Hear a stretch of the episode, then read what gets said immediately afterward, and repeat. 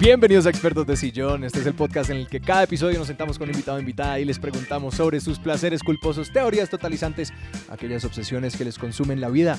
Yo soy Alejandro Cardona. Y yo soy Sebastián Rojas y hoy estamos aquí con Laura Cardona. Laura, bienvenida a Expertos de Sillón. Muchas gracias, por fin.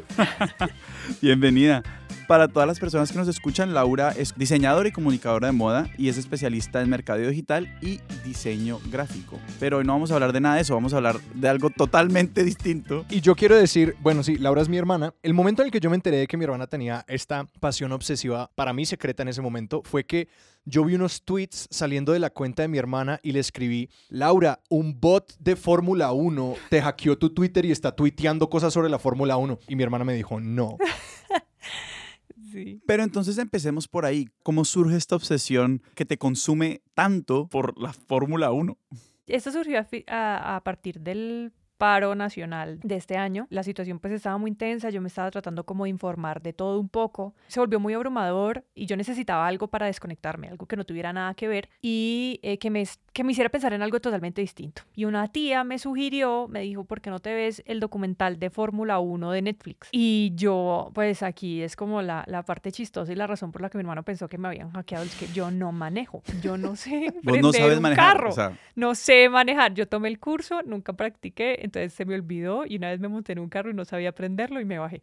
Eh, entonces, y ese fue el final. Entonces, como que de verdad, dentro de un carro yo no soy persona, pero viendo los carros me parece lo máximo. Y entonces me dio como esta curiosidad por entenderlo todo. Me inscribí al canal de YouTube y empecé, cogí todos los videos como de este año y empecé a verlo uno por uno, toda la parte técnica, las reglas. Que mi papá de chiquitos veía Fórmula 1, pero nosotros no le paramos bolas. Total, yo siempre veía el televisor y las carreras y yo decía, esto tan aburrido. Además, porque eran tempranísimo. También. Son tempranísimos, son a las 7 de la... Claro, porque es que la mayoría de, de, de las carreras son en Europa o Asia, o por lo menos en toda esa parte como de allá del planeta. En el viejo mundo. Al otro lado del Atlántico. Y de hecho acá en este lado solo hay. En Sao Paulo, hay una en Houston, eh, en México y ya. En este momento, por ejemplo, este año solo hubo, no, en este año solo hubo esas tres acá, en este lado. Cada año cambian, sobre todo hubo muchos cambios el año pasado y este año por la pandemia. Ah, ok. Y de pronto nos podemos ir por ahí como por esta forma de los carros, que es tan particular, y de pronto allí hay como unas pistas de por qué es el deporte que es, ¿cierto? Como de cómo llegamos a esa forma de los carros y cómo se y sí, cómo es la forma de la pista y cómo se relaciona eso pues con el con, con, los retos que trae el deporte. La forma de los carros tiene que ver con una cosa que es como lo que yo he aprendido es lo más importante en la estrategia de los equipos y la y la y las especificaciones técnicas de los carros en Fórmula 1, que es una cosa que se llama la aerodinámica, que es como lograr que el carro básicamente sea una flecha en medio del viento y haga como que desvíe todo el viento y el carro pueda seguir. Sí. Originalmente los carros eran, hagan de cuenta, como un huevito alargado. Y, por ejemplo, Mercedes, el de Mercedes era plateado. Y por eso a los Mercedes se les llaman los balas plateadas, los silver, silver bullets. La bala plateada, sí, sí, sí. Eh, y es porque era plateado el de ellos, entonces hagan de cuenta la forma de una bala, es como puntuda adelante y redondita y así eran originalmente. Fueron evolucionando para mejorar la aerodinámica y que el, viento pueda pasar de una forma como más fluida y no le, no le haga resistencia al carro. Lo que pasa es que hay un montón de regulaciones que se han puesto porque por un lado es mejorar la aerodinámica, pero por otro lado, y esto me sorprendió muchísimo, es lograr que el carro sea más lento. Por seguridad. Precisamente. Originalmente esos carros eran demasiado rápidos. De hecho, Fórmula 1, el nombre viene de la serie de reglas que se empezaron a poner, que se convirtieron en una especie de fórmula para los corredores y por tanto se convirtió ah, en una cosa que se llamaba Fórmula A y posteriormente Fórmula 1. Y toda esta era una batería de reglas que estaban encaminadas específicamente a que los carros fueran más lentos y por consiguiente más seguros? ¿O eran otras cosas? No, eso ha sido poco a poco. Es que esto empezó como en 1900, que empezaron a haber unas carreras así y no había reglas. Y esas carreras eran un poco, o sea, yo pensando aquí en películas como Ford contra Ferrari, esas eran un poco carreras que eran como distintos fabricantes de carros querían competir entre ellos por publicidad para decir, vean los carros que podemos hacer. Lo que pasa es que Ford contra Ferrari es la película de Disney, ¿cierto? La Disney Plus. Yo no me la he visto. Ok, esa película, eso es otro formato, eso no es Fórmula 1. Okay. Eh, se me olvida en este momento qué formato es. Pero entonces estas fórmulas sí las fueron montando como mm, eh, marcas de carros, pues. No, la FIA, el Es que, bueno, en 1900 empezaron como, como unas carreras ahí como reinformales. Sí. Y en el 1947 la FIA, Federación Internacional del Automóvil, empezó a crear una serie de reglas un poquito encaminadas a la seguridad del conductor, no tanto que fueran más lentos. Entonces, la solo crearon una regla en 1947, que era que él, era algo así co- como que el, el motor tenía que ser de 2.5 litros y había una especificación frente a cómo se aireaba el motor, se enfriaba el motor, Ajá. se, no sé, era algo así. Claro, para que el carro no estallara. Exacto, y era la única regla y los, de hecho, los conductores usaban cascos de cuero. O sea, Ajá. re inútiles. O sea, era como para que no se rayara la Sí, como la esos, esos cascos de aviador que no se para un culo, sí. eh, entonces, era lo único. Y lo que pasó fue que como en 1955 o algo así, hubo un choque muy grande que mató a 83 espectadores. Eh, Fue una, pues, fue una vaina retrágica. Porque además, si ustedes alguna vez han visto una carrera, o de hecho una película en la que salga una carrera de Fórmula 1, ustedes ven que la gente, los espectadores están atrás como Sí. de unas mallas gigantes metálicas. O de hecho, hay un espacio muy, muy, muy grande entre la pista y donde están de hecho los espectadores. Sí. Entonces, hay carros que como que salen volando y pasa mucho, o sea, y no llegan jamás a los espectadores. Ajá. Eso es porque originalmente los espectadores están li- literal, hagan de cuenta una, una, una mallita como en el salsódromo. Sí, una valla. Sí, una valla metálica y la, la- la multitud detrás de la No, valla, no, no, ahí donde, donde pasan los carros. Ajá. Entonces, era súper inseguro y ellos como que no habían caído en cuenta de eso, cómo podía ser inseguro. Sí, sí, sí, sí. sí. Y entonces se fue un carro contra toda esa gente, mató 83 espectadores en Le Mans. Y a raíz de eso fue que empezaron a preocuparse un montón, tanto por la seguridad de los espectadores como de los corredores, y empezaron un montón de reglas. Bajaron, por ejemplo, la capacidad de los motores y el tamaño y un montón de cosas. Y de ahí la FIA empezado como a agregar más y más, reglas para volver los carros más lentos, que sea la, la cosa más segura.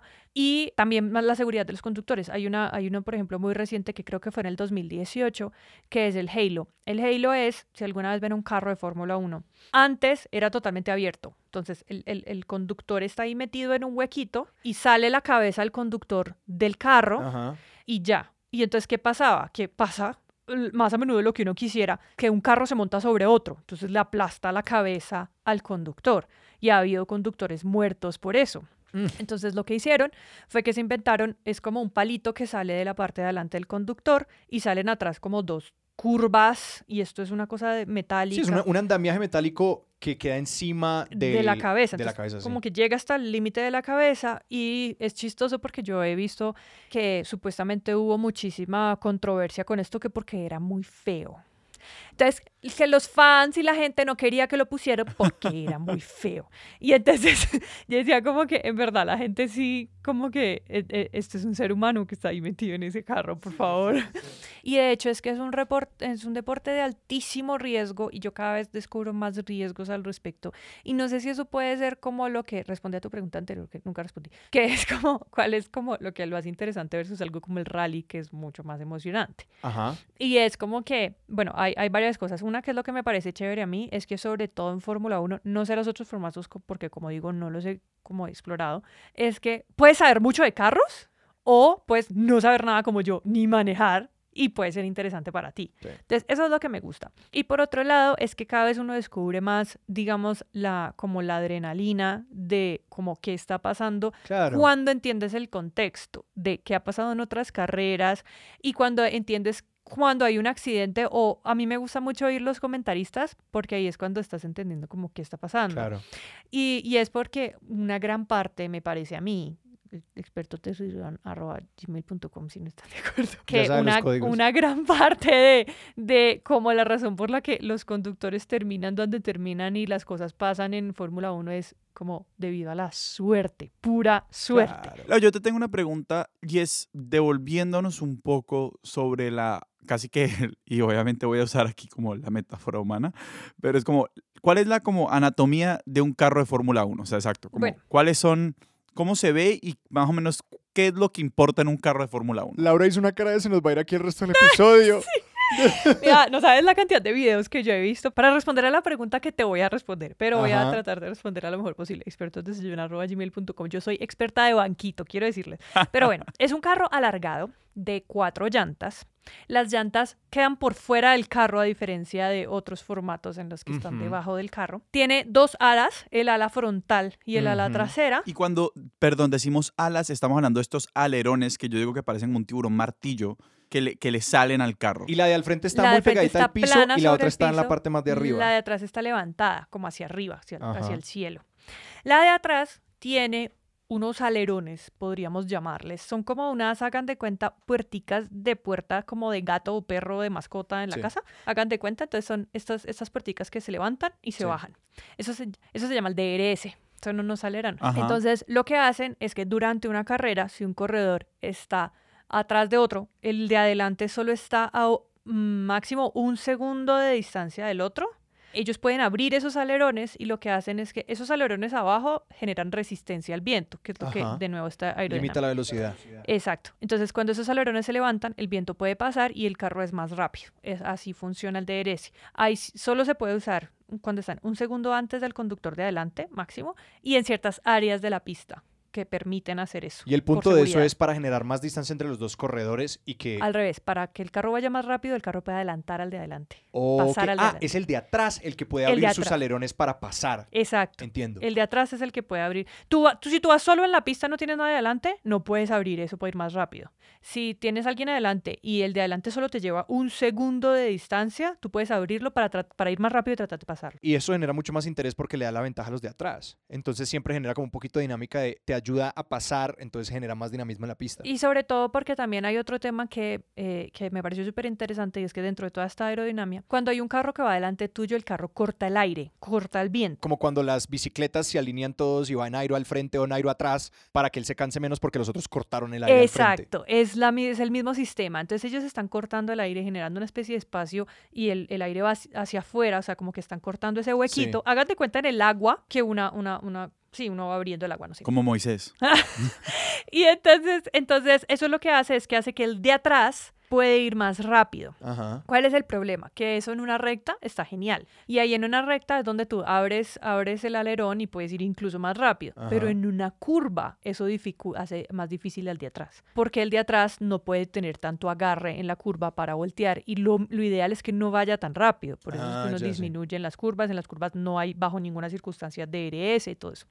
Entonces, el, el- próximo año se vienen muchos cambios en cuanto a las llantas. La cantidad de cambios en cuanto a las llantas es absurdo. La- el, el- el- el neumático tiene que ser hiper delgadito, el rin mucho más grande. ¿Por qué? Eh, ahí sí se nos puede ir otro episodio. Básicamente, la idea es que el, el neumático tan, tan grueso se deforma mucho durante la durante la, la- la carrera y entonces la idea es que a medida que se deforma tiene como más eh, ¿cómo se llama se vuelve más, rebota más. pues. rebota más sobre el sobre el Claro, porque pavimento el, el plástico, el, neum- el- la goma realmente del- del- de la llanta se calienta y se vuelve más flexible. Sí, eso por un lado. Y entonces lo que hace eso es que ese neumático saca más aire sucio hacia atrás que afecta al corredor de atrás. Y lo otro es que, es que hay una cosa que se llama el- la fuerza de torque, me parece que es, Sí. Que es que hay como una fuerza que es en la mitad de la llanta. Ajá. Pero entonces, ¿dónde está la masa de la llanta? Cuando, cuando el neumático es muy grueso, la masa está más cerca al centro. Cuando el neumático es más delgadito y el rin es más grande, la masa está más lejos del centro, por lo tanto se necesita más fuerza para hacer que la llanta gire. Eso hace que el carro sea más lento. Sí. Entonces, Oh, wow. esa es la regulación que se viene, es una de las muchas como cositas que van a pasar, porque eso tiene un montón de implicaciones. Porque entonces, ¿qué Claro. pasa? Ya no pueden jugar, digamos, la llanta ya no es como tan responsable de la aerodinámica y de este tema como del, eh, del rebote como sobre la pista, sino que ellos tienen que hacer un montón de ajustes en pequeños elementos dentro del carro para lograr que haya menos ese rebote, que haya más agarre de las llantas, o sea, hay mil cosas y sobre todo porque Pirelli lleva creo que 10 años de exclusividad con los corredores, con, con Fórmula 1, Sí. O sea, entonces Pirelli hace todas las llantas de la Fórmula 1. todas y a los equipos se les asignan, digamos, creo que es que se les dan como 12 sets de llantas por fin de semana. Y estas son de Pirelli y son las mismas. Por fin de semana. O sea, llega Pirelli, exacto, lo que hace Pirelli cuando llega, a las, llega con un camión de llantas y le dice Ferrari tenga eh, McLaren tenga, Renault tenga. Y entonces, pero a partir del 2023 creo que es, acaba la exclusividad de Pirelli. Y eso significa que otras empresas de llantas pueden entrar a hacer un montón de innovaciones y a competir con Pirelli en Fórmula 1. Entonces eso se vuelve ¡Drama! poder más interesante. Me encanta como Y hay eso- drama entre compañías de llantas. Exacto.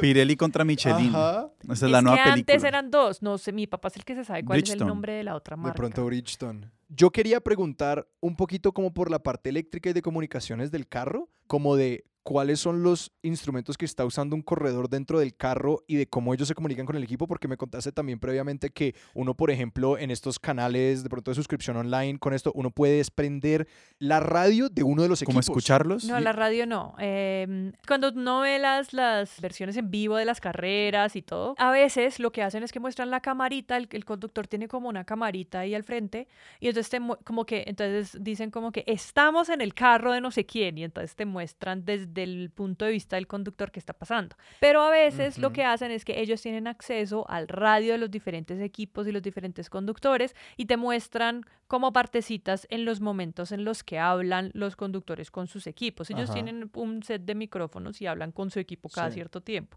Es chistoso porque no es, un, no es una comunicación constante, es cada cierto tiempo y una vez oye que los conductores les dicen algo y ellos como, dejen de manejar. Y entonces como que, y uno es como que, que lo dejen en paz.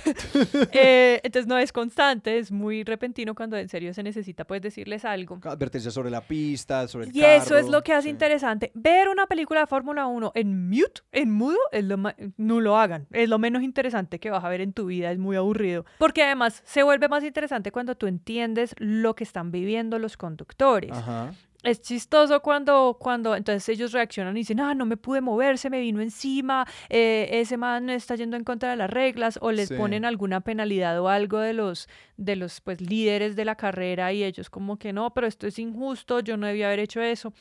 Hubo, por ejemplo, una que a mí me dejó muy sorprendida y es que no me acuerdo en qué circunstancia un conductor ganó como ventaja sobre uno de otro equipo. Y después más adelante se dio cuenta que esa ventaja había sido injusta, entonces le dio paso al otro conductor de ese equipo. Ajá. Entonces a él le iban a penalizar y a decir que le tenía que dar paso al otro que venía detrás y él decía Al mismo conductor al que él le quitó la al que él le ventaja. quitó la ventaja Sí. y él decía como que, pero ya se la di al otro. Sí. Entonces ellos decían, pueden ser del mismo equipo, pero no es el mismo conductor, entonces le diste la ventaja al que no era. Y entonces ahí, eh, y ahí se, me- se montó una pelea ahí entre las radios y no sé qué. Entonces ahí es donde uno como que empieza lo que yo les digo, ponerle contexto a la carrera Claro. y empiezas a entender como qué es lo que está pasando versus simplemente los conductores ahí moviéndose y ya. Claro, Pues esto puede ser un, dato curioso que descubrí hace poquito. Todos los carros tienen una lámina de madera debajo del carro. ¿De madera? Sí, pero el punto es que ellos, si, si el carro es más bajito, entonces va más rápido. Y entonces precisamente tienen que ir menos rápido, entonces él tiene que tener una altura determinada. Entonces esa lámina de madera, con todo lo de la pista, porque además las, esas pistas no son perfectas, ¿no? Esas pistas, se va desgastando. Sí. Entonces después, cuando ellos llegan, esa, se mira el desgaste de esa lámina. Ajá. Y si esa lámina tiene más desgaste desde el que normalmente tendría con la altura regulada, se les penaliza porque están más bajitos pues de lo que deberían estar. Y hay un montón de elementos así para medir esas regulaciones. Y eso es lo que me lleva a la pregunta por los equipos y como más o menos dame, dame como,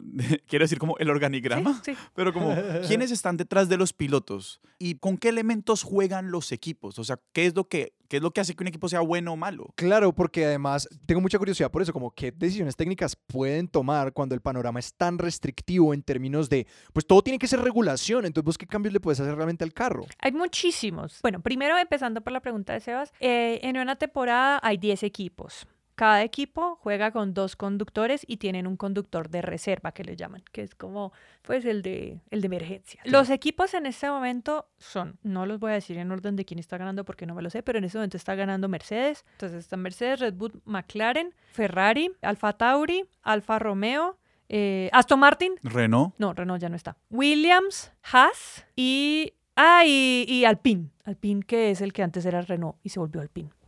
¿Los mismos de Alpinito? Sí, lo mismo. No, mentira que pica. no, de hecho, es, de hecho es supuestamente. muy es, increíble. es una empresa Un ca- supremamente y el equipo antigua. Postobón. Literal, es que me acabo de imaginar como un montón de, un carro de Fórmula 1 como con los gatos del Alpinito. Ve, podría ser. Tan es así que hace poquito vi que me pareció súper chévere. Me- McLaren está patrocinado por Rappi. Oh, wow. Sí. Los carros tienen los nombres pues de las marcas que los patrocinan y las marcas que más plata meten son los que más grande tienen su logo. Ajá. Entonces esos son los equipos de ahora. Los equipos van cambiando, como les digo, por ejemplo, el año pasado Alpine era, hasta el año pasado era Renault. Y entonces, ¿con qué juegan? Esos son los equipos, pero cada equipo tiene un motor. Entonces, ¿qué es lo que pasa? El equipo hace el chasis, que es como la estructura del carro de afuera, la cobertura, esqueleto. el esqueleto. Y el motor lo hace otra empresa. Entonces, o puede ser la misma. Entonces, Mercedes tiene motor Mercedes. Sí. Pero, por ejemplo, Red Bull tiene motor Honda. Entonces, el equipo Ajá. al carro, el carro es de Red Bull Honda. Sí. El premio al final lo gana el equipo Red Bull, pero siempre se habla de que es Red Bull Honda. Hasta hace un tiempo era Red Bull Renault, pero cambiaron a Honda y les ha ido muy bien. O sea, de hecho nadie le tenía fe a Honda y entró a Red Bull y ahora Red Bull está ganando. O sea, es de los dos mejores carros de la pista. Pero bueno, entonces primero juegan es con el motor y después juegan con un montón. Eso, eso parece una cosa como hecha en Lego, haz de cuenta. Y cada fichita Ajá. es algo que tú puedes cambiar y ajustar. Entonces, como hay tantos elementos precisamente con los que el equipo puede jugar y ajustar, hay regulaciones además de cuánto puedes tú cambiar de carrera a carrera. Ok. Entonces, tú lo que haces es que en vacaciones, que además ahora son muy corticas porque cada vez hay más carreras, Ujú. ellos lo que hacen es que modifican el carro durante el año entero, pues el taller también está trabajando en el carro nuevo del siguiente Hay año. científicos a la lata y No, modificando. eso es una cosa espectacular. O sea, eso es. Porque además la cantidad. Yo una vez veía en, en los ensayos, ellos le ponen unas cosas a los carros que son como unas mallitas que tienen un montón de punticos. Y cada puntico mide la velocidad del aire. Sensores. Eh, sí, como Sí. sensores. Y cada sensor mide la velocidad del aire. Y entonces después en la pantalla a ellos les sale cómo se está moviendo el aire en toda la parte de atrás del carro según lo que cada sensor midió. ¡Wow! Y entonces, y eso antes lo hacían, que esto se ve en la película, el que se vea la película de Disney Plus de Ford versus Ferrari, eh, amarraban como unas cinticas, como unas papeletas, y lo que hacían era ver cómo volaban las papeletas con el aire, cuál se levantaba más, cuál volaba más bajito, y así. Y lo que hacían era con binóculos ver cómo se movían las papeleticas en la parte de atrás del carro para ver cómo se estaba moviendo la aerodinámica por toda la parte del carro. Entonces, es muy interesante ver cómo van evolucionando esas formas de medirlo. Eh, y entonces, por ejemplo, la parte de abajo de los carros es como un montón de ondas. El piso del carro a los lados, entre las llantas, son como ondular. Entonces, ese diseño ondular del ladito de los carros, ellos pueden ajustarlo. También la, el, el, el chasis, según el motor que le van a meter, tiene que, a veces hay que cambiar el chasis completo. Entonces ellos tienen una cosa, yo no entiendo muy bien cómo funciona este sistema, pero tienen un sistema de tokens. Y los tokens ellos pueden usarlos, ellos tienen un límite de tokens que pueden usar de, de, temporada a temporada para cambiar el chasis del carro y la forma. Entre más grande la, como la El forma, cambio, el sí. cambio, entonces mm, creo que gastas más tokens, es algo así. Sí, sí, sí. Pero entiendo que hay una especie de pero aquí y es que, por ejemplo, Mercedes tuvo un diseño hace dos años y ahora McLaren quiere cambiar todo el diseño de su carro y va a usar el diseño que usó Mercedes hace dos años. En ese caso, él puede hacer ese cambio sin gastar muchos tokens porque no es un cambio, o sea, eh, no se considera un cambio tan grande porque es usar algo que ya fue aprobado hace rato y ya fue usado por otro equipo. No, y eso incentiva como usar diseños que se han probado seguros. Exacto. Y ya si tú quieres hacer un cambio súper grande, totalmente nuevo tuyo de tu equipo, gastas más tokens, no, a veces no se puede, tienes que esperar otro año y cosas así. Entonces hay un montón de cambios Wow. y, por ejemplo, hay un cambio, creo que es como en el exhausto que hicieron este año, que era, es muy chistoso porque yo veía como las diferencias y me parecía como que, pues, o sea, chévere, pero fue como todo el drama de que no sé quién había cambiado la forma de su exhausto porque era más ancho y después el otro era más delgadito, entonces se entraron en un problema porque los de un equipo se quejaron porque los del otro equipo habían usado un montón de cosas que valían más tokens y no sé qué y no sé cuántos. Perdón que te interrumpa, y ese ejercicio de definir los tokens que vale un cambio lo hace como, o sea, ¿quiénes son los dioses de la Fórmula 1? O sea, como La FIA. la FIA, o sea, uno manda el diseño al FIA y ellos dicen, esto va a costar 10 tokens. Hay unas personas que se llaman los stewards, no sé eso cómo se llama en español. Steward viene significando encargado. Y son como los que regulan cada carrera y van regulando todo este tipo de cosas. Ellos son como, por ejemplo, durante las carreras, los que evalúan las movidas y determinan si hay penalidad para un conductor u otro. Los referís así. son los árbitros. Son los árbitros de la Fórmula 1, hagan de cuenta. Y es también chistoso porque durante la carrera oyes las peleas o, o las quejas que hacen los líderes de los equipos a estos árbitros y cómo los árbitros responden como, no, no hay investigación, vimos que todo estaba bien. Y, Y ahí el líder de un equipo, ¿de quién está encargado? Partamos por la locura de que el líder del equipo no es el piloto. No, Ajá. no, no, no, porque el piloto tiene que estar concentrado en manejar. El líder del equipo es el que tiene que estar dirigiendo absolutamente todo. Entonces es el que tiene que tomar las decisiones, por ejemplo. Por ejemplo, este tema de las llantas es súper relevante durante todo el mundo de Fórmula 1, no solo en las carreras, sino después, como ya hemos hablado un poquito. Y entonces durante la carrera ellos tienen por obligación que cambiar de llantas en un punto de la carrera. Ellos no pueden usar, digamos, por ejemplo, ah, bueno, hay tres tipos de llantas. eh, las suaves, las medias y las duras. Y se usan según varias cosas. Primero, hay unas que son las más rápidas. ¿Y todos los carros tienen que usar la misma durante una carrera? No, Como ellos todos pueden están en elegir. suaves, todos... Ok. Ellos pueden elegir cuál usan. Hay, hay un montón de regulaciones más porque eh, tiene que ver con, antes de la carrera hay una sesión que se llama qualifying, que es donde ellos determinan en qué orden salen. Creo que es algo así que como que ellos tienen que usar, los que queden en los primeros 10 puestos en qualifying, tienen que usar en la carrera el mismo, la misma, el mismo tipo de llanta que usaron en qualifying. Es algo Ya. así. Pero digamos, ellas empiezan con llantas duras, supongamos. Empiezan con llantas duras, durante la carrera tienen que cambiar a medias o suaves. No pueden quedarse con las mismas llantas toda la carrera. Y no pueden cambiar otra vez a otras duras. Tienen que cambiar a otro tipo de llanta. O sea, casi que se le obliga a todos los conductores a usar los tres tipos de llanta durante la carrera. No necesariamente, pero tienes que usar al menos dos. Excepto en condiciones de lluvia. En condiciones de lluvia extrema, como que se quita esta regulación y tú puedes seguir con las mismas llantas toda la ¿Cuál es carrera. la más ventajosa? Es súper curioso porque siempre hay, hay especulaciones sobre cómo van a ser los equipos con las llantas en esta carrera. Y entonces hay, hay teorías. No, van a, porque hay, también hay, do- hay estrategias diferentes. Entonces hay estrategia de solo una parada en pits, de dos paradas en pits. Entonces van- cambian dos veces de llanta. Lo importante es que haya un cambio de componentes. O sea, de suaves hagas medias y otras medias. De medias hagas suaves y otra vez medias. ¿Me entiendes? Ajá, ajá. pero que haya un cambio. Por ejemplo, lo que sé es que, por lo menos en los últimos años, no sé históricamente, pero la única vez que un conductor ha usado las mismas llantas durante toda la carrera fue en Turquía este año. Un conductor llamado Esteban Ocon con el equipo Alpine usó las mismas llantas toda la carrera y él decía, él mismo decía que si las usaba una, una, una vuelta, Vuelta más. más, se le explotaban las llantas. Porque uno las veía totalmente deshechas, tenían huecos las llantas. Las- es, es- es muy difícil que hagan Pues, eso. pues claro, pues Eso se fue- desgasta las se llantas totalmente. horrible. Lo que pasa es que Turquía fue una cosa muy excepcional porque fue supremamente lluvioso. La, la, no- la- normalmente cuando los carros van por la pista, ellos pueden ir como quitando el agua cuando hay agua, como que los mismos carros van echando el agua hacia los lados. Ajá. Claro, por, lo rápido, que van, también. exacto. Y las llantas de medias, las llantas de componente medio, son las que más ayudan a, a llevar los carros. Y déjame, agua. y déjame predigo algo. Y él estaba al frente, No. entonces, no, ok.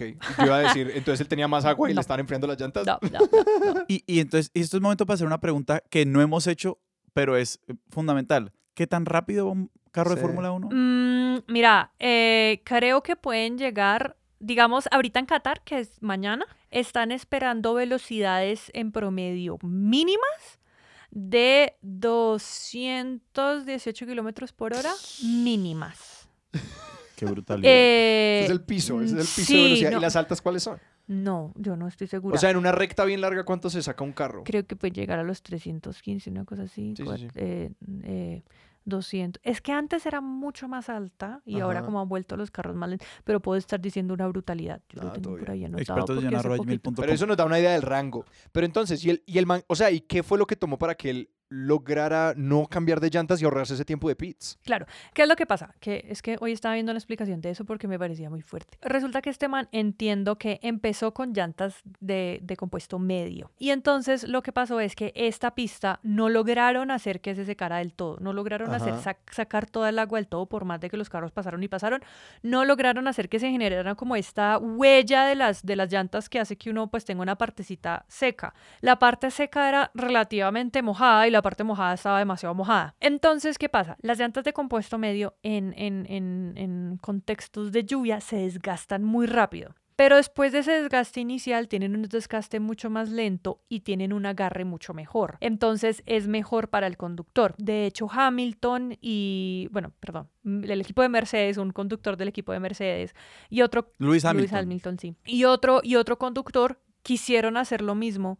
Eh, creo que en Ferrari también quisieron hacer lo mismo, pero determinaron que el riesgo era demasiado grande. No, claro que entonces está el líder del equipo afuera el man está haciendo una apuesta a la berraca diciéndole, no, yo creo que usted está aguantando, yo creo que esa llanta no se la van a Exacto. reventar. Claro, yo me imagino a este man diciéndole como, no tengo llantas, no tengo llantas, no tengo llantas, y el man afuera diciéndole como, siga hermano, siga que aguanta. Al siga que-". revés, ¿Ah, no, sí? al- eh, en este caso fue al revés. Hamilton quería seguir, por ejemplo, y Hamilton decía como que yo quiero seguir con las mismas llantas toda la carrera.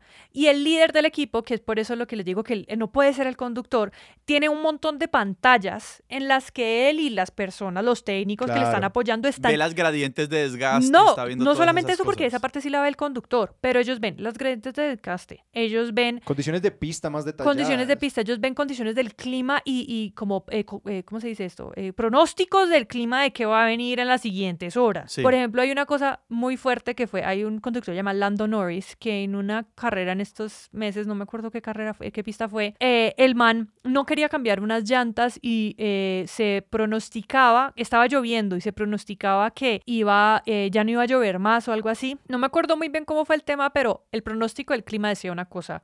Y él lo que hizo fue hacerle caso a lo que él estaba viendo y no al pronóstico que su equipo estaba viendo. Y el man iba más o menos a ganar o estaba, iba a coger podio por lo menos, que podio es terminar en los primeros tres. Y el man no le hizo caso a su equipo. Y su equipo le dijo, entraba pits, entraba pits, entraba pits. Y él no quiso y siguió. Al final se le dañaron las llantas y el man quedó como de décimo. ¿Y cuando se le dañan las llantas esas explotan o el sencillamente qué tienen que hacer? O sea, No, llega un punto en el que el carro ya no está respondiendo, no se está agarrando, se desliza, de todo. Entonces o ya sea, pierde mucha velocidad y ya es como que entras a pits casi que en deshonra. No, no en deshonra, pero si entras No, pues como sí, con pero una. con la cabeza como, agacha, como que, pucha, No me le hice pasé". caso a mi equipo. Exacto. Entonces el equipo, la líder de equipo está viéndolo todo al mismo tiempo. Y no solo eso, ellos están viendo qué está pasando con los otros conductores. Los conductores en pista no saben ni siquiera en qué puesto van. A ellos les toca que el equipo les Mm. diga, vas en segundo, vas en quinto, vas en tercero. Y ellos les dicen, bueno, ¿quién está delante mío? ¿Quién está atrás mío? Y les dicen, no, atrás tuyo está tal persona, luego sigue tal persona, tal persona está tanto de ti y así. Y eso se mide en segundos, ¿no? Eso se miden décimas de segundos en muchas ocasiones. Pero sí, cuando, hay, hay muchos que... Y, por ejemplo, hubo una carrera hace poquito que Verstappen, que es uno de los contrincantes al, al premio... En este momento está siendo el ganador del premio ¿Y en qué mundial, está Verstappen? Red Bull.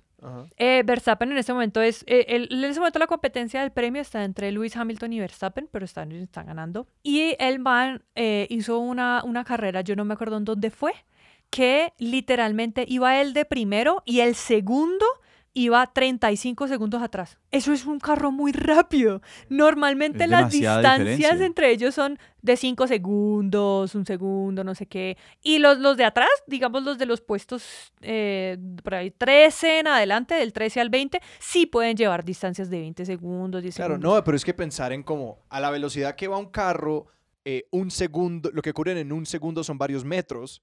Entonces, sí, o sea, uno lo ve visualmente y 35 segundos es una distancia de cientos de metros de es distancia. un tercio de la pista, Claro. más o menos. Ajá. O, o- o más. ¿Y las pistas de qué duras, de Mm. qué largo son? cambian de Ajá. pista a pista, pero por ejemplo, eh, cuando tú ves, por ejemplo, la, la velocidad más rápida, porque al final los conductores ganan puntos por estar en los primeros 10 puestos, te dan puntos, Ajá. del 11 en adelante no ganas nada, no ganas puntos. No, tú- no- no le- no le dan una, como un- una, una medallita para llevarse a la casa, no le dan nada de eso. El salario nomás, que es poquito. Te quitan el pase. Eh, eh, del pase. No, pues algo los, para llevarle a la mamá. los primeros, los primeros 10 ganan puntos, pero también gana punto el que haga la, la vuelta más rápida. Entonces, un- a una persona puede ir de 20, que si hace la vuelta más rápida en toda la carrera, gana un punto. Creo que es uno nomás el que gana. Sí, como que no estás fuera de esto, puedes ganar puntos para... Puedes ganar un punto. Y la Fórmula 1 es un deporte donde pues las carreras van sumando, pero realmente lo que uno mira al final es todos esos puntos que se ganaron. Exacto, porque el que gana al final del campeonato es el que más puntos tenga. Y eso me lleva como a la pregunta grande de listo. Entonces, pregunta corta, entonces, un equipo tiene el manager del equipo, el- los pilotos. Perdón, te voy a powerzar ahí porque un equipo puede tener entre 3.000 y 10.000 personas en su equipo. ¿Qué? No, o sea, sin palabras. Es que por eso te detuve, 3.000 porque no podemos hacer personas. una lista. de- No, pues yo no sé cuántas viajan Ok. de esas entre 3.000 y 10.000 personas. Obviamente sí, obviamente. Yo supongo que deben incluir las personas que están en fábrica, Ajá. pero son demasiadas personas. No, pero igual, esos son 3.000 a 10.000 personas que están dedicadas a un carro y un piloto. A Al un- final del No, al final a del dos día. carros y dos pilotos. Exacto, dos carros y dos pilotos. Bueno, pero entonces sí, es decir, como en la pista el día de, como a la hora de la acción, más allá del deportólogo y el nutricionista de Verstappen, ¿quién está, Un entrenador. y un entrenador, quiénes están De hecho, en... dato curioso, perdón. la- el único que tiene entrenador mujer es Luis Hamilton. Pues te quería preguntar Mm. cuántas mujeres hay en la Fórmula 1. Conductora ninguna. ¿Por regulación? No sé. Hay, hay- es, lo que pasa es que las mujeres tienen su propia competencia que se llama W Racing, Women's Racing, que es Fórmula 1 de mujeres. Sí. Son equipos totalmente distintos, no es ningún equipo, por ejemplo, Puma, por ejemplo, es el que me sé, y el otro no me lo sé porque son totalmente nuevos y no me lo sé. Sí, es otra liga. Sí, es totalmente diferente, pero corren los mismos fines de semana que corre Fórmula 1. Lo que pasa es que corren el día antes. Y en, el mismo, en la misma la pista. misma pista, pero no, no en todas las mismas pistas. Entonces, Fórmula 1 puede tener entre 19 y 20 carreras por temporada. Lo que pasa es que eso va aumentando y, por ejemplo, este año hubo 23 y va aumentando como a 25. O sea, Cada vez hay más cada pistas, vez hay más, ciudades, más pero digamos que, por ejemplo, Fórmula 1 corre 20, eh, las... Eso hay un calendario y sale... Háganse cuenta cuando ustedes ven un plan de una suscripción que salen los chulitos de que incluye. Sí, claro. Entonces, Fórmula 1 está todas las pistas. Después hay Fórmula 1, 2 y 3. Entonces, Fórmula 2 están como casi las mismas pistas y de pronto tres que no corren. Y Fórmula 3 un poquito menos. Y luego W Racing que menos. Y eso, y la Fórmula 2 y 3 es como sencillamente las ligas menores, es decir, mismas reglas, mismas regulaciones, pero pues los conductores y los equipos son no son tan habilidosos. los conductores tienen menor edad. Y de hecho de ahí salen los conductores de Fórmula 1. Los, como corren en el mismo, las mismo fin de semana, los dueños de los equipos o los directores de los equipos ven esas carreras para ver a quién van a traer en las siguientes temporadas.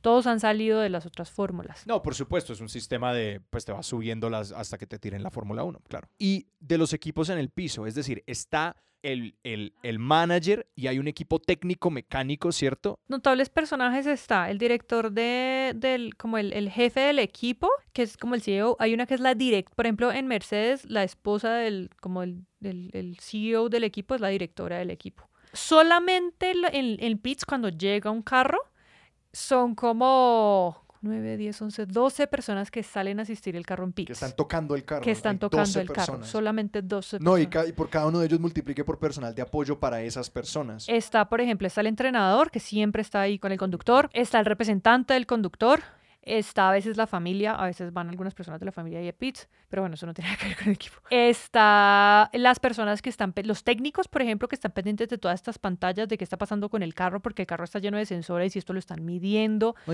durante la carrera, interpretando también. todo esto. Es que eso me parece una locura.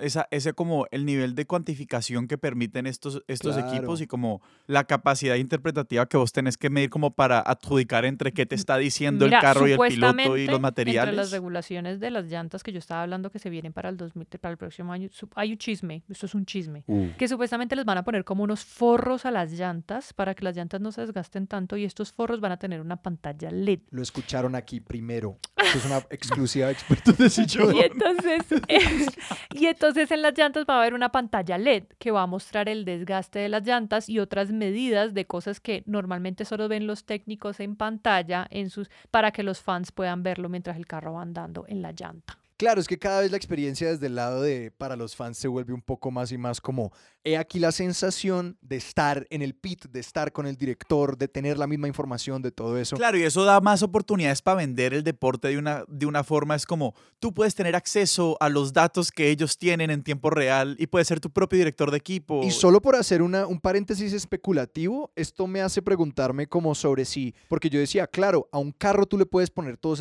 estas medidas, pero a una persona no. Y esto me hace preguntarme como, pues ahora hay Fitbits, ¿esto qué dice del futuro de otros deportes? Si, por ejemplo, en el futuro, en el baloncesto, tú vas a tener, pues sí, tenemos cinco sensores encima de LeBron James y de cada uno de los, de los deportistas y los equipos técnicos dicen diciendo como que, uy, este atleta está dándome ya 70%, listo, démosle rotación y todo esto, de si eso, y obviamente aquí ya estoy haciendo futurismo, pero como, mm, eso es una frontera súper interesante del deporte que la Fórmula 1 por su particularidad técnica me hace pensar como sobre otros deportes. Y me queda como la pregunta de, a muy grandes rasgos, ¿cuáles son las, como los elementos básicos de la estrategia que contempla un equipo de Fórmula 1, ¿cierto? Como, sí, el punto obviamente es sumar más puntos, que imagino que tiene que ver algo con hacer menos tiempo, que debe ser una mezcla de ir rápido y acumular menos penalidades, pero como los directores de equipo y los pilotos, como más o menos cuáles son las grandes decisiones para decir como, así vamos a correr esta carrera, así vamos a hacer esta temporada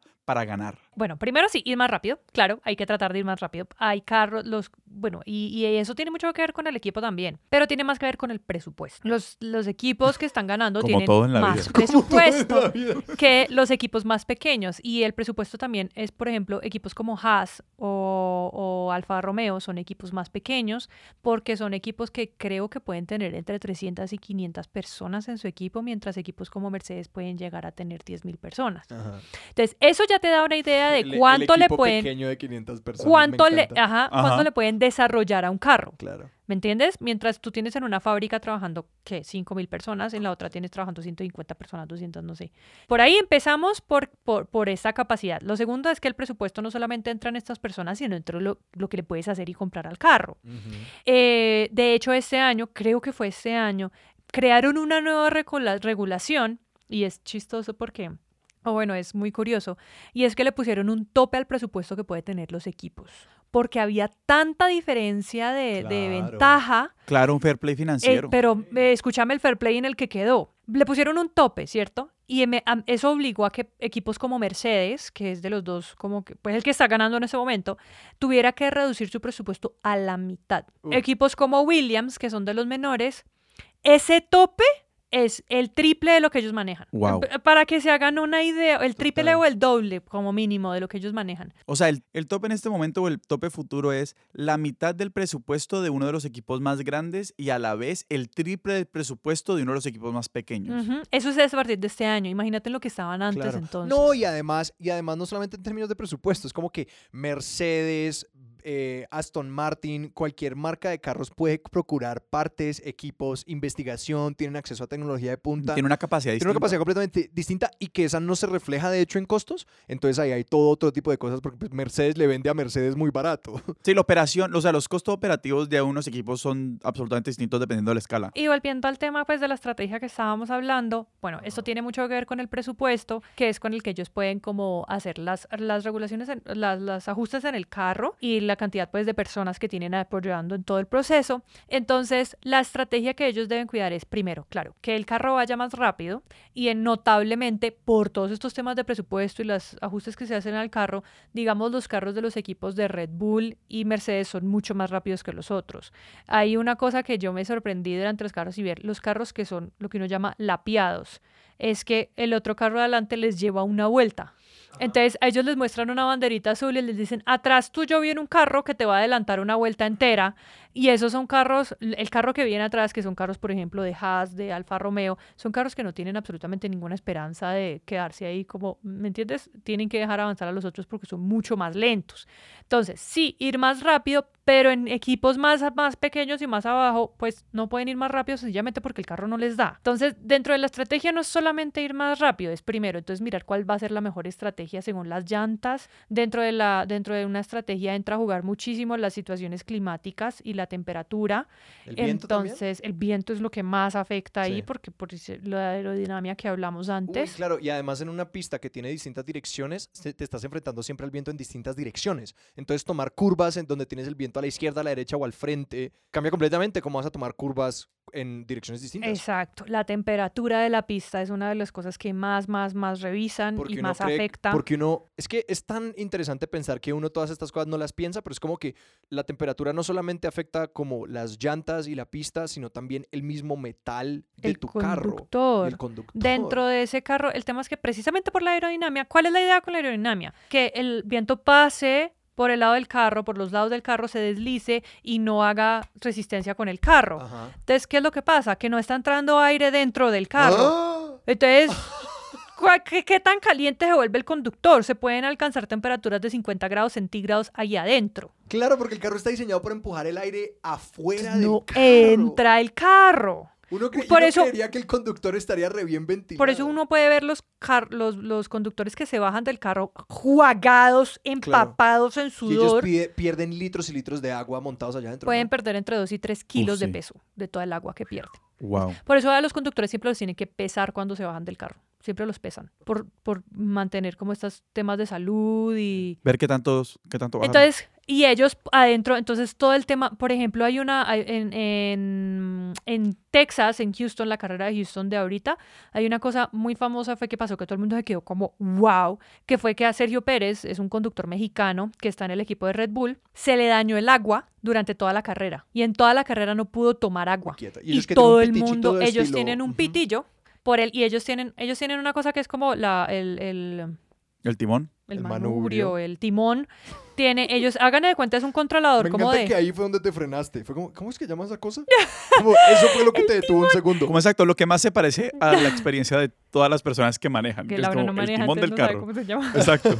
Eh, entonces, entonces, esto es como, eh, es que esto es un set, es un control set. Hagan de cuenta ustedes jugando Xbox, más o menos, Ah, sí, es el timón, pero con un montón de botones. con mil botones. Y antes tenían, ellos antes tenían palancas y cosas, pero era muy peligroso que ellos estuvieran como moviendo las palancas y eso, entonces todo se maneja desde ese timón. Y, ese No, y también con lo electrónico ahora puedes hacer cambios electrónicamente. Ellos hacen todo con botones, Uy, todo se hace con los botoncitos peligro. de este timón. Y tienen un botón que dice drink. Entonces ellos hunden ahí y sale drink por un tubito, por un pitillito que ellos tienen, cada vez que ellos hunden. Eso es como agua con glucosa, con minerales, con vitaminas, con un montón de cosas que ellos tienen que estar tomando Eso no es porque... agua de mortales. Sí, no, obviamente. Y, e- y eso es súper, o sea, súper importante. Y Sergio, creo que durante toda la carrera, o gran parte de la carrera, manejó sin agua. Se le dañó esa vaina al Y sin botoncito o el azúcar y tan- Nada, minerales, ¡jue nada. madre! Y todo el mundo era impresionado al final de este man, cómo había O sea, el man se fue a palo seco toda, toda la carrera. cómo había sobrevivido. El man decía que es posiblemente la carrera más dura de su vida. Obviamente, yo No, no, pues, entiendo obvio. man cómo hizo. O sea, es impre- y por eso dicen mucho. Yo me preguntaba, cuando yo empecé con todo esto, yo me preguntaba, ¿por qué demonios tienen que mantenerse fit los corredores de Fórmula 1? Yo entiendo que tienen que estar como flacos para caer en el huequito, Claro. pero más allá de eso, mm, ¿por Uno dice, qué? no, pues están sentados. Están buen rato". sentados, como que. ¿para qué? Pero no, lo Sí. que ellos No, se están jugando play. Total. Sí. Entonces yo decía, yo decía, pero no, es, hay muchísimas cosas y sobre todo ellos tienen que tener muchísimos los reflejos. Hay un entrenamiento que uno ve mucho justo antes de la carrera, que es que el conductor levanta las manos como encocadas hacia abajo y el, el entrenador le bota, le, ahí él tiene que mirar a los ojos al tre- entrenador que está enfrente. Y el entrenador tiene las manos debajo de las manos del conductor cogiendo unas bolas de tenis. Y él, él tiene que estarse mirando a los ojos y el entrenador bota una bola y el otro tiene que coger la bola, pasársela al Sin- sin entrenador mirar. sin mirar y volverle a poner la mano encima. No sé si esto se entiende para los oyentes. Como cuando uno juega como ese juego de arepitas calientes un poquito que le ponen, que no le van a pegar. Pero en lugar de pegarle a la mano, él está botando una pelota de tenis botando. desde abajo y él tiene que Quitar la mano de encima de la del entrenador, coger la pelota, devolvérsela al entrenador y volver a subir la mano. sin en mirar. Medio segundo sin siguiendo, o sea, no puede quitar la mirada de los ojos del entrenador.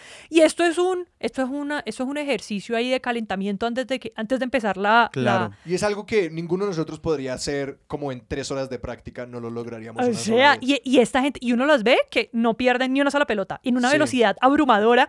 Y lo otro que tienen que entrenar mucho es el cuello, porque, o sea, si uno alguna vez va en un gran carro en el que va relativamente rápido, uno se le va el cuello hacia atrás. O famosamente los choques que uno termina, termina como cosas Con aquí en el cuello. sí.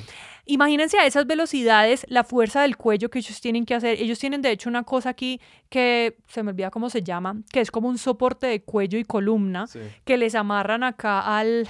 Cuando, si alguna vez ven alguna carrera, ellos se bajan y tienen el, el- El casco. el casco y una cosa amarrada atrás como un Parece un cuello espaldarcito ortopédico, que parece un un cuello sí. ortopédico. Eso es una cosa que se amarra al cuello para que en caso de que haya algún accidente, a él lo puedan sacar con eso puesto. Ah, o sea- o sea, ya viene con su cuello ortopédico. Eh, eh, exacto, ya lo tenga. Entonces ellos, eh, ellos, eso se amarra al casco, pero ellos se bajan de eso sin quitárselo. Sí. Si hay algún accidente y ellos lo sacan, ya tenga esta vaina aquí que Ah, le sostiene el cuello. Para estabilizar el cuello. Y entonces ese tema pues de la salud de los, de los conductores hay que tenerlo muy en cuenta. Durante una carrera en verdad lo único son los cambios de las llantas y también las posibilidades para el equipo. ¿Qué pasa? Cuando un conductor gana, el equipo gana la misma cantidad de puntos que gana el conductor. Claro. Ah, entonces, y al final del campeonato gana un conductor, pero también gana un equipo. Ok. y Entonces, pueden yo- ser distintos. Claro, en este momento está ganando el equipo de Mercedes, pero está ganando el conductor de Red Bull, Ajá. por ejemplo. Al final, ellos tienen que pararle muchas bolas a lo que el equipo, porque, por ejemplo, hay un caso de, estaba en Ferrari, en Ferrari tiene dos conductores, de hecho, Ferrari es mi, mi- mi- el equipo por el que yo voy. Se declaró el sesgo, se declaró el sesgo editorial de este episodio. Eh, Ferrari tiene dos conductores. eh, uno es Carlos Sainz y el otro es Charles Leclerc. Y eh, Leclerc iba delante de Sainz tratando de adelantar, creo que era Norris el que iba adelante, otro conductor, y nada que podía, y nada que podía. Entonces el equipo decidió que Leclerc dejara que Sainz pasara a ver si Sainz lograra adelantar al de adelante. Ah. Entonces ahí empieza a jugar es lo que le beneficia al equipo más que a los conductores como tal. Uy, que eso le agrega un componente fascinante a todo esto, porque si fuera un conductor por equipo, todo eso se va. fascinante, pero también muy injusto, porque hay muchas cosas famosas en las que a los conductores les dicen deja pasar al de adelante porque adelante, el de adelante está ganando el campeonato mundial, pero tú estás ganando la carrera y te hacen pasar al de adelante.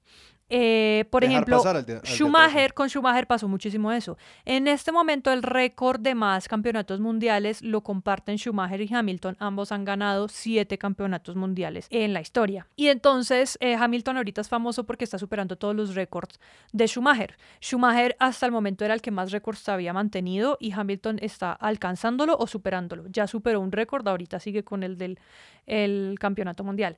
Y resulta que con Schumacher pasaba mucho eso. Yo no me acuerdo muy bien cuál era el, el- el- el compañero, Compañero, de ajá. equipo de Schumacher, pero pasaba mucho eso. Él iba ganando y le decían, deja pasar a Schumacher.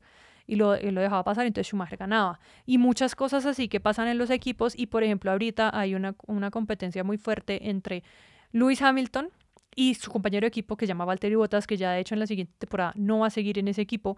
Y pasa mucho eso, que uno ve que podría ganar y pues no, gana Hamilton y no sé qué. Y es como que él pierde un montón de oportunidades y entonces es como, Claro, se maman de ser el segundo del equipo. Claro. y, y resultan siendo el segundo, claro, porque el equipo le metes al- a, Hamilton y a Hamilton. No, y a tiene sentido un poco para el equipo intentar tener al mejor conductor, entonces sacrifican un poco a... Pero también, claro, pero también entra, en- entra a jugar también el, la- la- el compañerismo de los dos. Porque, por ejemplo, eso que pasó en Ferrari, que le dijeron a Leclerc que dejara que Sainz adelantara para intentar, llegó un punto en el que Sainz se dio cuenta que tampoco lo iba a lograr y lo que hizo fue que disminuyó para dejar pasar a Leclerc y devolverle su puesto. Entonces, ¿me entiendes? Ellos también, ellos también juegan así, dicen como que, ok, no, este era tu puesto, yo no pude, entonces ven, te lo devuelvo. Y entonces ahí, porque ahí ya vuelve a importar es el conductor y no el equipo como tal. Esta es una pregunta que debió haber llegado hace mucho tiempo. ¿Cuánto duran las carreras? Las carreras pueden durar máximo dos horas, Ajá. eh, duran más o menos hora y media, por pero, ahí. y- pero espérate, ¿ellos están apuntando a un número de vueltas o a una duración? a una, eh, la, la carrera dura 305 kilómetros. Entonces, dependiendo del largo de la, duración. pista, Ya, ya, ya, ya. lo que hacen es que dividen esos 305 en el largo de la pista para ver cuántas vueltas hay. Ya, De- Entonces, depende, cambia de pista a pista. ya, pero es por número de vueltas, no por duración. Lo que pasa es que en las carreras puede pasar cosas. Entonces, digamos, puede haber un accidente que haga que la, pared- la, la carrera se detenga del todo y vuelva a empezar. ¿Y el reloj se re- y resetea o no, qué? el reloj sigue. Entonces, si en todas esas circunstancias la carrera dura más de dos horas, cuando se cumplen las dos horas, lo que hacen es que se considera terminada la carrera en la vuelta en la que vayan. Entonces, lo que hacen es, esta es la última vuelta, ya se acabó la carrera. Y no importa si faltan más vueltas. Entonces, pasemos un poquito a la geografía de las carreras de la Fórmula 1, porque pues muchas hoy en día están como en pues partes que a nosotros colombianos nos quedan irremediablemente lejos. Ajá. Sí, pues, eh, como les decía, en, en- en, eh, América, solo hay- este año solo hubo tres. Entonces, está la de Sao Paulo, la de México y la de Texas. Digamos, las más famosas son las de Monza, en Italia, Ajá. Mónaco, la, la de Mónaco es la más famosa de todas, sobre todo porque sale en películas y qué tales. Y la de Mónaco es la más famosa porque, a diferencia de otras carreras, la de Mónaco se ve desde, en otras carreras tú la ves desde, o el, el F1 Paddock que queda encima de los pits, que es exclusivo de la Fórmula 1 y para tú pagar eso, eso cuesta muchísima plata. Eh, y ahí es donde se paran como los famosos y no sé qué. Que queda como en el centro de la pista. Queda encima de los pits, que es donde empieza y terminan las carreras. Ya. Eh, y entonces allí está eso, o graderías. En Mónaco tú lo puedes ver desde un yate, desde Oh, el wow. restaurante, desde el hotel, desde no sé qué. Como que en Mónaco hay, hay diferentes Ah. áreas como, como Porque que en no es Mónaco queda como en la ciudad, ¿sí o no? Mónaco está en la mitad de la ciudad. Pero hay, Ah. hay otros lugares donde también Bahrein, por ejemplo, también es en la mitad de la ciudad, pero pone graderías. O sea, en Mónaco corren en la calle. en las calles. Es que hay algunas, hay algunas pistas que no es una pista, es- son las calles de la ciudad. Y se cierra toda esa vaina y Bahrein se es vuelve la así. México me parece que también es así. Oh, wow. Sí, México fue así. Eso tiene que ser muy emocionante, uno ver una ciudad convertirse en una pista de carreras de carros. Mónaco también es así. Hay, hay varios que son así. Entonces tú puedes verlos desde los edificios. No. Pero cuando ya es graderías, pues es muy diferente porque además las pistas pueden estar un poquito como en las afueras de la ciudad. Pero entonces en Mónaco uno puede sencillamente meterse a un restaurante a ver la carrera y el ¿cuánto te restaurante verá si cuesta. Exacto, verán, Sí. verán que cuesta. No, eso es carísimo. claro. Y en Mónaco es donde más plata se mueve, porque entonces van todos los famosos a sus yates y pasan tiempo con los competidores y eh, es donde más plata se mueve en Mónaco. ¿Y cuáles son los requerimientos de esas pistas? Sí, o sea, un país o una ciudad, como dice, aquí se corre un gran premio. No, eso arman un, eso, eso, eso tienen un contrato que ellos arman con la FIA. Por ejemplo, Qatar, que es la de este domingo, es nueva, nunca antes se ha corrido. Y eso es un nuevo, es un nuevo acuerdo que hicieron, un nuevo contrato que firmaron con la FIA para 10 años a partir del 2023 empezaba. Pero eh, abrieron este año porque este año y el año pasado eso ha sido muy variable por los temas de pandemia, Obvio. porque los países cierran fronteras, todas estas cosas. Entonces de pronto Qatar dijo, bueno, no van a correr otra en otro país por pandemia. No, córranla acá. cancelaron la de esta semana. Eh, no me acuerdo cuál era la de esta semana, pero la cancelaron. Como muy poco Muy aviso. poco aviso, ajá. Con muy poca Eh, con antelación. poca antelación. Y entonces Qatar entró y dijo, pues lo mío empieza el 20 2023, pero pues está disponible si quieren háganle. Ajá, ojitos, ojitos, ojitos. Eh, ajá.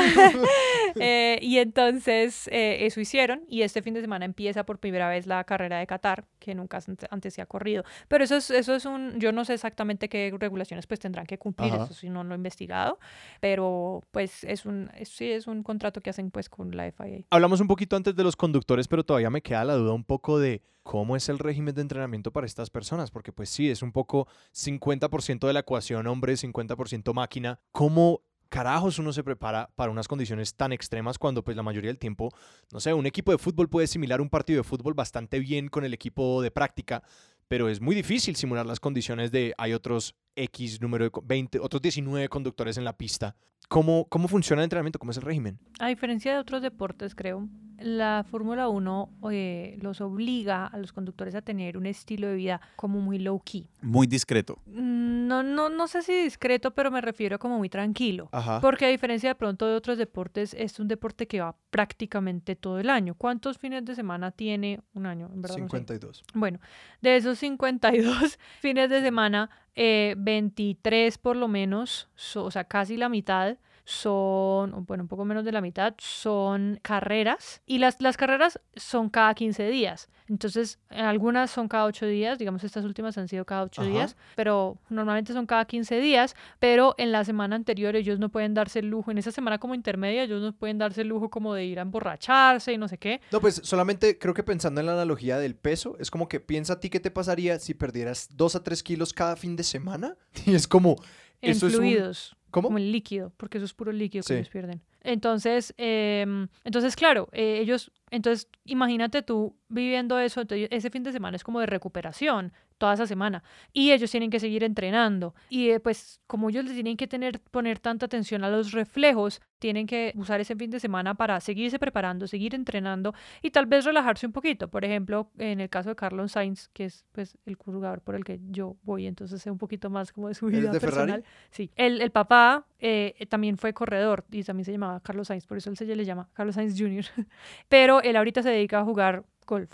Entonces, él en los fines de semana juega golf con su papá y esa es su forma, era como de relajarse. Hay otro que sale como a pescar. ¿Me entiendes? Como que hacen un montón de cosas como súper tranqui, como para tranquilizarse, mantenerse Porque enfocados. si es reposición, pues. Y tienen una cosa que se llama un simulador, que es, hagan de cuenta, un juego de video eh, que tiene todo, la silla, el, motor, el todo, el motor, oíme, el manubrio, pues, el Timón. este, el timón, no he podido. Y entonces ellos en el simulador van como practicando cómo va a ser la carrera que ellos van a correr. De hecho, ese simulador está en el F1 Paddock que yo les decía ahorita que está encima de los pits y uno como, como invitado, o sea, tú compras tu boleta y tú puedes jugar en ese simulador y puedes hacer como si fueras un corredor de verdad y toda la cosa. Y hay personas que lo compran y lo tienen en su casa Seguro, y claro. X. Eh, y entonces en esos, de hecho en pandemia empezaron a hacer competencias en esos simuladores de personas que los tienen en su casa y hacían como campeonatos y un montón de cosas de la gente en sus casas como siendo competidores y bueno. El caso es que en ese simulador es en el que ellos pueden practicar durante estos fines de semana y todo, además de las prácticas que hacen propiamente en el carro como tal. Ajá. Y ve, y encima de eso ellos van al gimnasio, ellos corren, montan bicicleta, así como ese condicionamiento como es. Claro, ellos tienen, ellos, yo en verdad no, no, no conozco las especificaciones de los entrenamientos, pero ellos tienen un, ellos tienen un entrenador privado, ellos tienen un gimnasio dentro de las oficinas del equipo, porque ellos se tienen que mudar donde está el equipo. Entonces, de donde es el equipo. Entonces ellos se mudan y dentro de las oficinas ahí está el gimnasio, donde ellos van y entrenan con su entrenador personal y hacen un montón de cosas más relacionadas normalmente al balance y, a, y, a la, y al reflejo. Por ejemplo, yo vi un entrenamiento que tenía que hacer eh, la que ganó ahorita el Campeonato Mundial de Women's Racing, que se llama Jamie Chadwick. Ella la muestran, lo ponen como, es un, como un tubo sobre el que montan una tabla y ella tiene que pararse para mantener el balance, mientras ella les tiran unas pelotas y ella tiene que devolver y un montón de cosas, oh, o sea, son mil vainas que ellas tienen que estar haciendo al mismo tiempo. Esos tipos son malabaristas, más o menos. Más o menos, más o menos porque ellos tienen que ponerle atención absolutamente a todo, porque el reflejo tiene que ser perfecto y tienen que mantener el balance, entonces todo el cuerpo tiene que estar como... Claro, porque es que no se les, si se les va la mano con el timón, matan a tres. No, y, y como una persona, y como una persona que sufre de mareo frecuente por como todavía no, no, sé la respuesta, es posiblemente como eh, enfermedad vestibular, pues de como de mi oído interno. Eso es como un músculo muy pequeño en el que uno nunca piensa y se puede desarrollar. O sea, como que uno... a nosotros nos iría muy mal en el deporte. Sí, exactamente. Como que yo ya sé que yo probablemente me monté y es como que, ay, perdón, estoy mareado. Después de un par de vueltas, como, perdón, no quiero De hecho, hay una escena, de hecho, hay una escena en esta película que hemos mencionado varias veces de Disney Plus de Ford versus Ferrari, que el man monta como al dueño, creo que es de Ferrari, no me acuerdo, al dueño de uno de los equipos, lo montan al carro para mostrarle cómo es ir en este carro. Esto pues no es Fórmula 1, es Endurance Racing, pero igual. Eh, lo monta en el carro y el man termina llorando el man llega llorando, el man dice, yo nunca me imaginé que eso fuera tan horrible, no sé qué, no sé cuánto. Porque esos carros, a diferencia de los de Fórmula 1, pues sí caben dos personas, es un carro normal en el que entran dos personas, pero el man termina llorando diciendo, esto es lo más horrible que yo he vivido en mi vida, o sea, una cosa espantosa y ni siquiera eran las velocidades que después pueden llegar.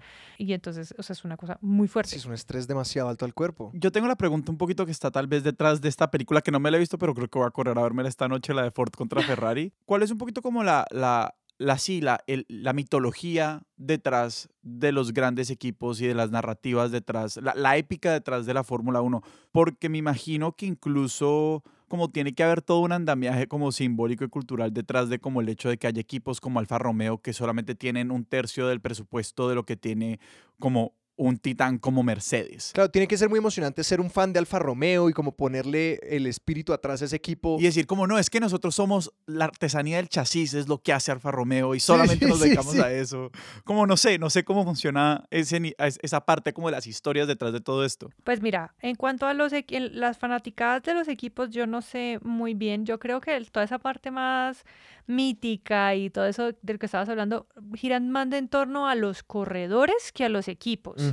Uno oye mucho mencionar nombres, de hecho hay, hay una película que yo no me he visto que me quiero ver, que es la... Hay un corredor muy famoso que se llama Juan Manuel Fangio. Se me olvida el nombre de su contrincante en ese momento, pero es como igual de famoso. Y hay una película de Fangio versus este otro man, y creo que está en Netflix, no estoy muy segura, no me la he visto, eh, la descubrí un poquito. Fangio contra X suena como la versión como pirata de Ford contra Ferrari, como Fangio. No, pero ya, y esto ya es un tema como de los, de los conductores como tal. Y el Alberto Ascari creo que es el, el, el, el conductor. Sí, que es Fangio versus Ascari suena 100% como la versión pirata de Ford. No me acuerdo cómo si se llama así, pues creo que tiene otro nombre, pero es tipo como no sé, la pelea de titanes, Fan ¿me entiendes? Como que ese es el subtítulo. Pero me parece que, y hay otra que es de Nicky Lauda versus, olvido el otro, que ellos dos eran muy como los bad boys de Fórmula 1. Entonces eran como estos muy rockeritos, muy rebeldes, yo no sé si esto ya era como los veces, 80. A veces salían un fin de semana y se tomaban una Coca-Cola. No, no es tanto eso, sino que también eran las pintas que estos hombres tenían y entonces tenían estas fans eh, y era muy en esta época como, no, no sé si viene siendo como los 80s, muy disco y entonces como como eh, está todo este tema de que era muy farándula, más que otros conductores que, porque estos han sido famosos dentro de la gente que es fan como de Fórmula 1. Ah, y... pero de pronto ellos empezaron a volver famosos en general. Exacto, ellos ya vienen siendo un poco más fama y no sé qué, y entiendo que era muy explosiva como la relación entre ellos dos y hay otra película como sobre ellos dos también muy chévere. Eh, hay un montón como de películas sobre todo eso y es muy por esto, porque en cuanto a los equipos, no tanto. Hay equipos muy tradicionales como los Mercedes, Ferrari, McLaren, que han estado muchísimos años. Hay otros que han cambiado mucho. Por ejemplo, me parece que mm, hay como muchas cosas que se han unido y se ha perdido un grupo y ha quedado como el otro y así. Muchísimos equipos que han desaparecido. Pero uno creería que cosas como Aston Martin, que es una empresa pues de carros que uno como que oye mucho, sería un equipo muy tradicional. Primero se llamaba Force India, luego se llamó India One, luego Point One y ese es el equipo que hoy es Aston Martin. Creo que los hemos mencionado mucho, pero recapitulemos un poco estos puntos de acceso que fueron los tuyos y pueden ser los de otros oyentes. O sea, primero está este gran documental que lo, lo vi el otro día, tiene tres temporadas en Netflix y según contabas, cubre un poco cada una de las temporadas de carreras, habla de los equipos y se llama como Fórmula 1, vamos más rápido, porfa, algo así. Drive to Survive se Ah, llama en español. eh, correr para sobrevivir. Sí. Algo así. Entonces, sí, el documental de Fórmula 1 está Ford contra Ferrari, que ya dijimos varias veces, no es Fórmula 1. Pero te ayuda a entender mucho lo que pasa dentro de Fórmula 1, sí. Ajá. ¿Y cuál es el gran portal de la Fórmula 1 para leer estas vainas? La, Fórmula, la página de la Fórmula 1 o la aplicación en su defecto. Sale todo lo que tú quieras saber o la, la, el canal de YouTube. El canal de YouTube es buenísimo. Yo tenía un poquito de miedo entrando a la Fórmula 1 porque era como que yo no, en serio no sé nada y no entiendo nada. Pero la gente que está en Fórmula 1 tampoco lo entiende y tampoco sabe. Claro, y que también se devela un mundo en el que hay tantos aspectos técnicos que solamente le competen al público en el momento de que hay una violación y en el momento en que hay un gran cambio de las reglas, como que probablemente nadie pensaba en la distribución de masa de los neumáticos, pero entonces un montón de genios empiezan a explicar por qué ese es el caso. Cuando hay un cambio, entonces ahora el, el- el público general quiere entender por qué. Y eso es lo bonito de descubrir que uno no está solo y hay un montón de gente que simplemente ve los carros y no entiende nada. Laura, muchísimas gracias. Muchísimas gracias. No, yo feliz de por fin. A ver si me invita.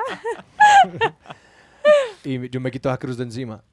Eh, Laura, si la gente te quiere seguir a ti o a tus proyectos en redes, ¿a dónde los podemos apuntar? Sí, pues si quieren chismosearme a mí, eh, mi Instagram es arroba lalaiscl, pero pues no van a encontrar nada más que mis reacciones así, Sainz queda de quinto, tercero, segundo en, en Fórmula 1. Más allá de eso, si ocurre alguna injusticia en Fórmula 1 y yo me expreso al respecto eh, y no más, pero no, nada más de Fórmula 1 que van a encontrar. Sebas, ¿a nosotros dónde nos pueden encontrar en redes? A nosotros nos encuentran en Twitter como arroba expertosillón, en Instagram como arroba expertos de sillón o nos pueden escribir a expertosdesillón arroba gmail.com. Y si quieren apoyar el proyecto y hacer parte de nuestra comunidad de oyentes, estamos en Patreon, en patreon.com slash expertos de sillón. Y eso les da acceso a nuestro Discord, donde está toda nuestra comunidad de oyentes con quienes constantemente charlamos eh, sobre los episodios y tenemos distintos eventos. Expertos de Sillón es un proyecto de Sillón Studios y es producido por Sara Trejos. Yo soy Sebastián Rojas. Yo soy Alejandro Cardona. Esto fue Expertos de Sillón. Hasta la próxima.